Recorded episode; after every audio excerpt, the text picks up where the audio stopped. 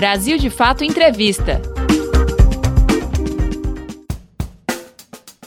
Olá, estamos começando mais um Brasil de Fato Entrevista. A conversa de hoje é com o Ricardo Antunes, um dos principais nomes da sociologia do trabalho no Brasil. Ele é professor na Unicamp e autor de diversos livros sobre o tema.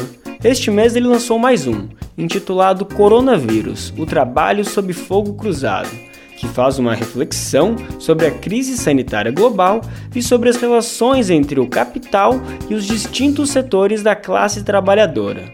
Na entrevista, ele fala sobre o tema, mostrando os impactos da pandemia na vida da população.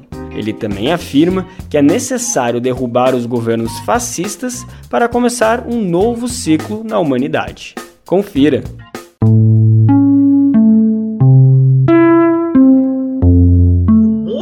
Está se perguntando: faz sentido?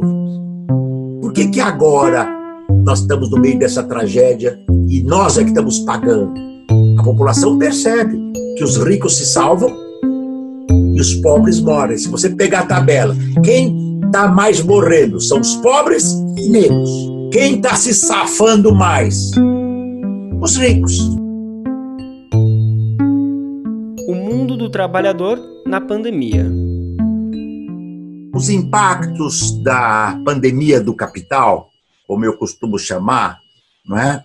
é são profundos. Embora não tenha sido a pandemia que causou essa tragédia do mundo do trabalho, ela pôs a nu, ela desvendou, ela desnudou a forma pela qual o capitalismo já vinha, digamos assim, desenvolvendo nesses últimos, desde 1973, mas especialmente neste século XXI, é? a partir da crise de 2008, de 2009, uma forma de trabalho pautada pela combinação complexa e ao mesmo tempo nefasta entre alto índice de digitalização das tecnologias de informação e comunicação, ou seja, tudo hoje tem os iPads, smartphones, iPods, e, e, e, Big Data, internet 3, 5G,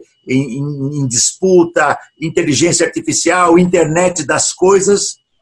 Porém, esse maquinário informacional digital, ele tem avançado e se desenvolvido empurrando a classe trabalhadora, ou seja, o trabalho vivo para a flexibilização, a terceirização e, mais acentuadamente nesse período, a informalidade e a intermitência todos eles aspectos profundamente nefastos, o que vem trazendo que nos meus livros anteriores e também nesse eu enfatizo como sendo uma corrosão, tá certo? Um processo de devastação da força de trabalho em escala global. A pandemia eclode, ocorre no momento em que nós temos 40% da informalidade no Brasil. 12 milhões e 900 mil trabalhadores e trabalhadoras desempregados, quase 13 milhões, 5 milhões aproximadamente na, eh, na, no desemprego por desalento, então são 12, 900, 13 milhões, mais 5, 18 milhões. Mais uma massa de subutilizados e de subocupados. A pandemia vem e devasta.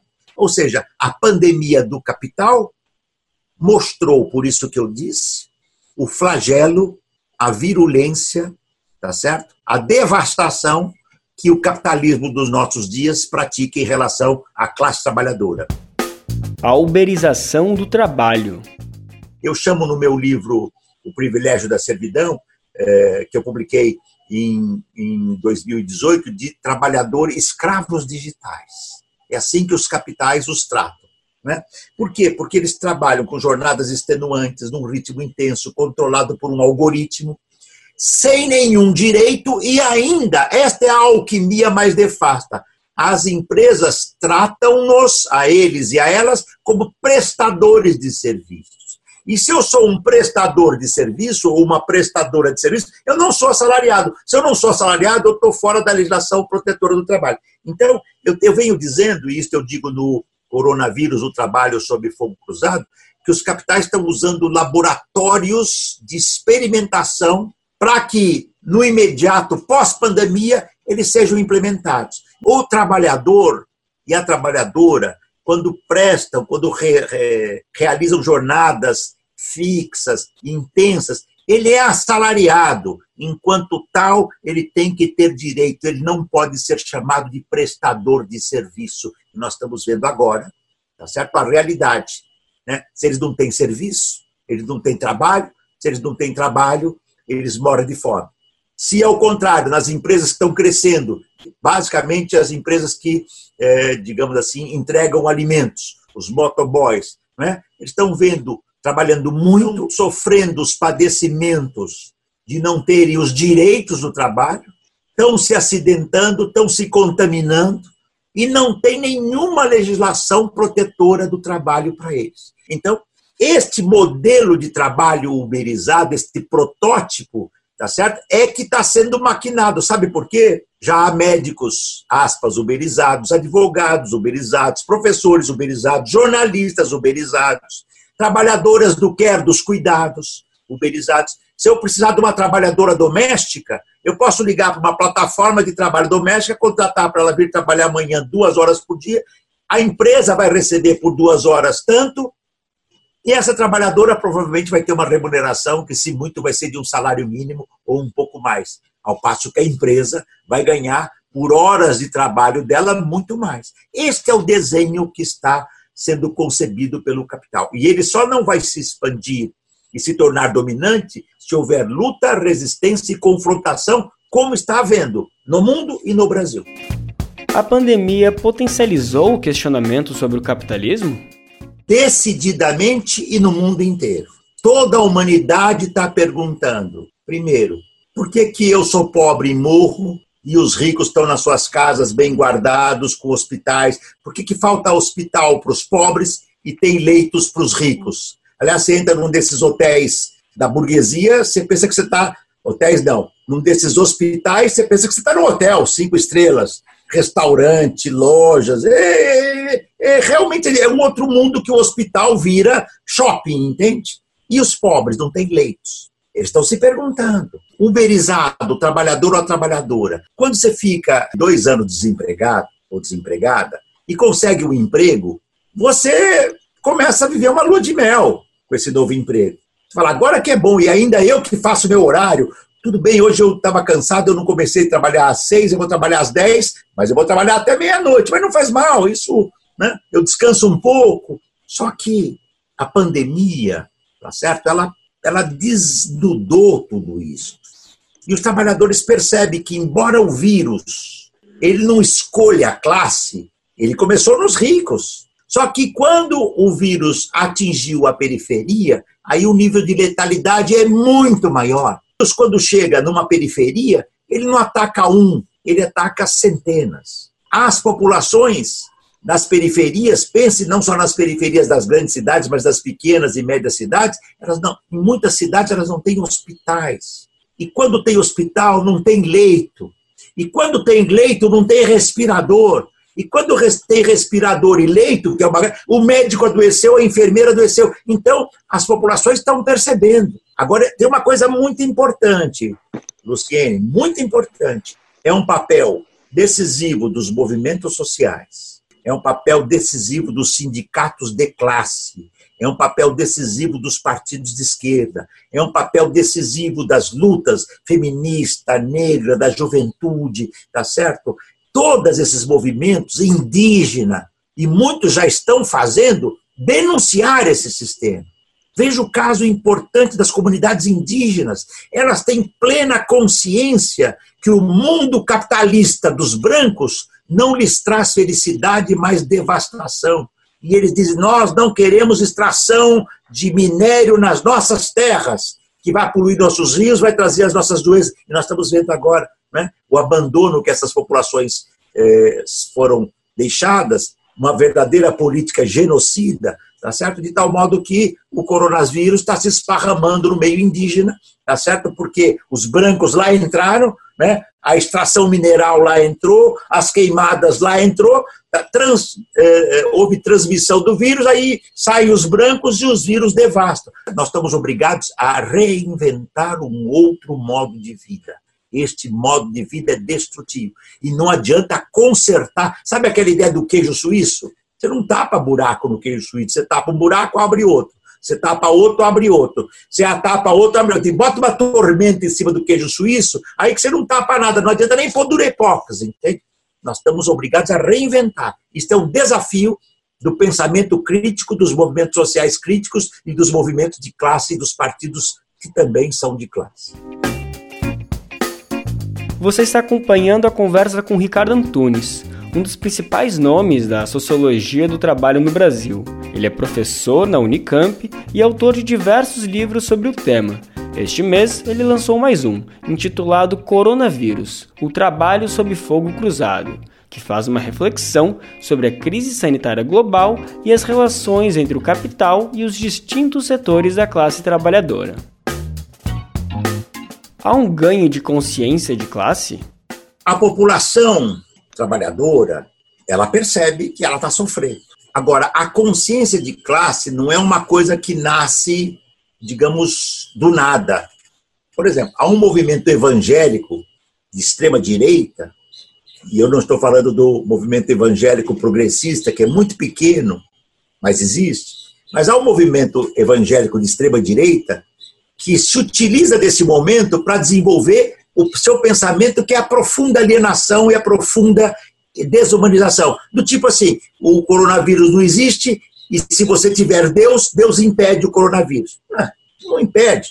Aliás, o presidente de uma desses grandes grupos religiosos foi internado, só que ele tinha muito dinheiro para pagar um bom tratamento para ele, tá certo? Então, nessa hora, Deus não ajudou, ele teve que ir para o hospital. Se ele fosse tão crente em Deus, ele ficaria, digamos, é, em casa e dizer estou imunizado. Não. E eu citei um exemplo, podia citar, eu tenho os movimentos neofascistas, protofascistas, estão dizendo é a hora de que. Está vendo? É, o, o, é, bom, é bom lembrar, o Bolsonaro ganhou a eleição porque ele dizia que ele era contra o sistema. Você lembra? Ele não dizia que ele ia defender o sistema e arrumar, ele disse, eu sou contra o sistema. Ele, que era uma, uma criação nefasta do sistema, dizia que era contra. Então, é um momento em que a humanidade se digamos, é um momento propício para ela refletir.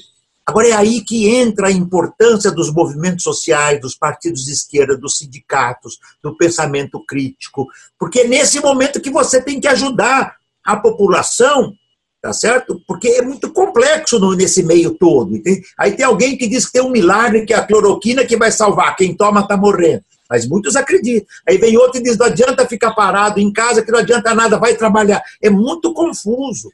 E nós temos hoje um fenômeno que é complicadíssimo, que é o fenômeno é, do, da internet, das mídias sociais, do WhatsApp.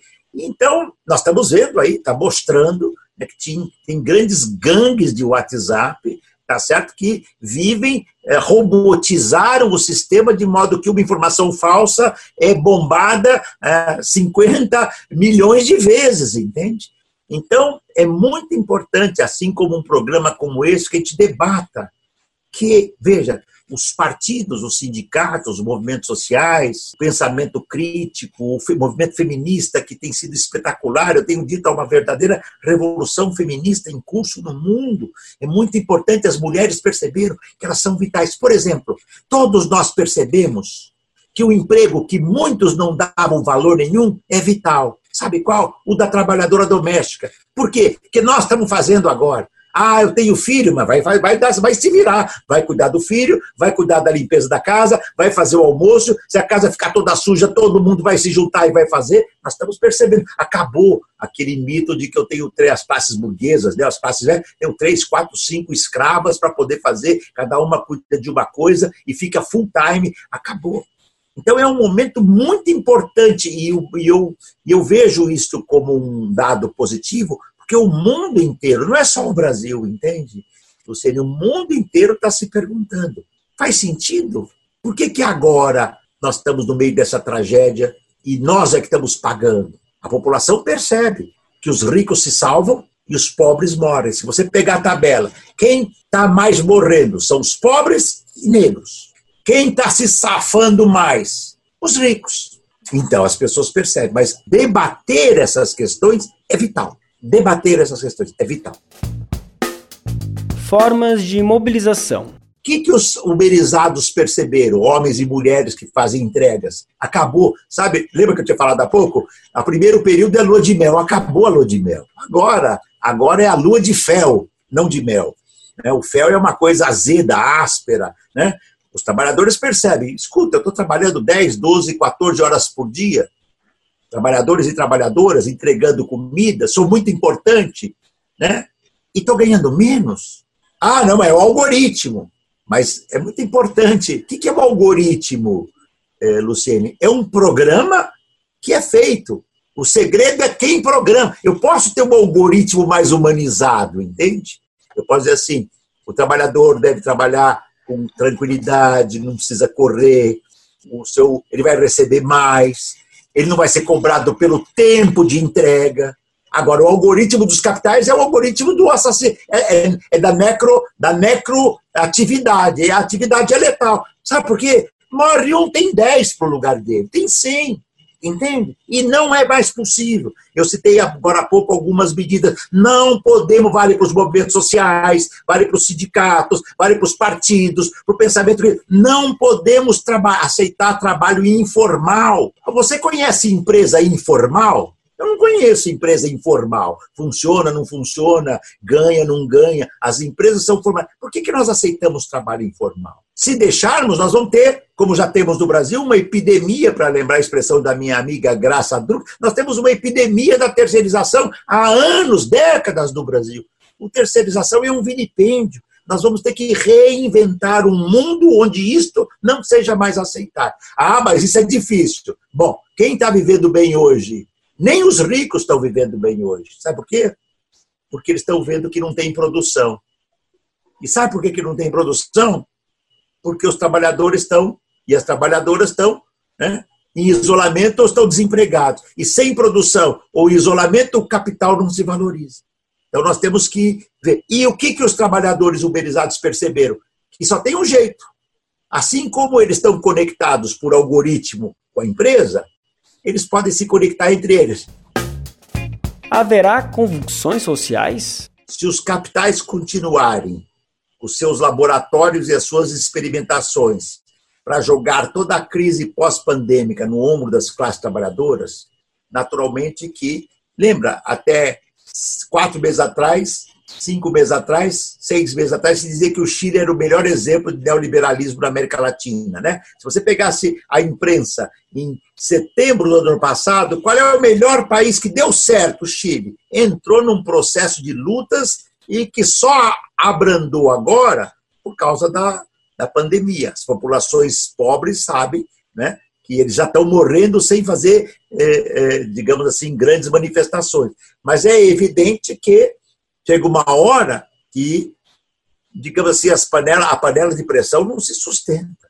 Então a questão é: nós vamos é, pensar em recuperar dimensões de dignidade do trabalho, direitos do trabalho para todos e todas, renda que permita sair desta miséria. Nós temos dois países no Brasil, tem um Grand Canyon, né, que divide os ricos, tá certo? E a classe trabalhadora. É brutal essa diferença, não é aceitável. Todo mundo sabe que tem cinco, seis empresários do país, os mais ricos, que ganham o que produzem 100 milhões de trabalhadores e trabalhadoras. Você pode imaginar que seis pessoas, né, e que sejam cinco ou sete, isso não importa, basta por si, que fossem dez, ganham o que produzem 100 milhões sendo que desses 100 milhões, muitos, muitas dezenas de milhões ganham menos que um salário mínimo, menos do que mil e poucos reais por mês. Né? Claro que está tudo errado. Né? Segunda coisa muito importante: o neoliberalismo caracterizou-se por destruir a res pública, o Estado. Tá? A sociedade do futuro, é, é, Lucene, não vai ser uma sociedade do Estado, ou não deveria ser. Mas numa sociedade, eh, digamos, que ainda é capitalista, o papel de um Estado pressionado pelas lutas sociais é fundamental. Se nós não tivéssemos o SUS, nós não teríamos, tá certo, é, é, o número de mortes que temos hoje, que é brutal, é o segundo maior, só perdemos os Estados Unidos, mas nós teríamos muito mais. Se nós não tivéssemos universidades públicas fazendo pesquisas, né, esse governo, tá certo, é, que cultua a ignorância, né, que despreza a ciência, que despreza a universidade pública, que despreza a medicina pública, que despreza, despreza o conhecimento público, nós vamos ter que recuperar tudo isso. É um momento muito importante. Não é possível, quer dizer, o, o que segura esse país é aquilo que conseguimos preservar de público. Acontece que o neoliberalismo usa o público para garantir os interesses dos capitais. Exemplo que o Guedes faz, até rimou. Até rimou. O que o Guedes faz, porque ele é a expressão do neoliberalismo dos mais primitivos. Ele assusta os neoliberais menos primitivos, entende? Eu devo dizer que neoliberal primitivo ou sofisticado, eu não sei qual é pior porque o sofisticado é, é mais qualificado na dominação. Ambos são, são nefastos. Mas isso para mostrar que o neoliberalismo que nós temos aqui é primitivo. Basta ver um exemplo: Macron, tá certo? É, mesmo Boris Johnson, é, claramente conservador e primitivo, quando ele foi para o hospital e quase morreu, ele saiu dizendo que ele devia a vida a dois imigrantes, um português e um, e um na Nova Zelândia, tá certo? E ele que vivia dizendo que ia fechar a Inglaterra para os imigrantes, ele teve que reconhecer isso. É claro que muita fala e pouca concretude. Obviamente, nem Macron, nem, Johnson, nem, nem Boris Johnson, nem nenhum deles, para não falar do Trump. O Trump começou dizendo que a, a, a, a o Covid era uma brincadeira e ele vai, eu vou, talvez pudesse terminar por aí, ele vai perder a eleição. E se o Trump perder a eleição, tá certo? Porque é evidente que a população norte-americana, a juventude, a juventude branca, a juventude negra, tá uma coisa muito bonita, porque a juventude branca, tá certo? Ela percebe por que, que o negro é diferente e a polícia pode arregaçá-lo de porrada e eu não, entende? Então nós estamos tendo um movimento da juventude puxada pela juventude negra, entende?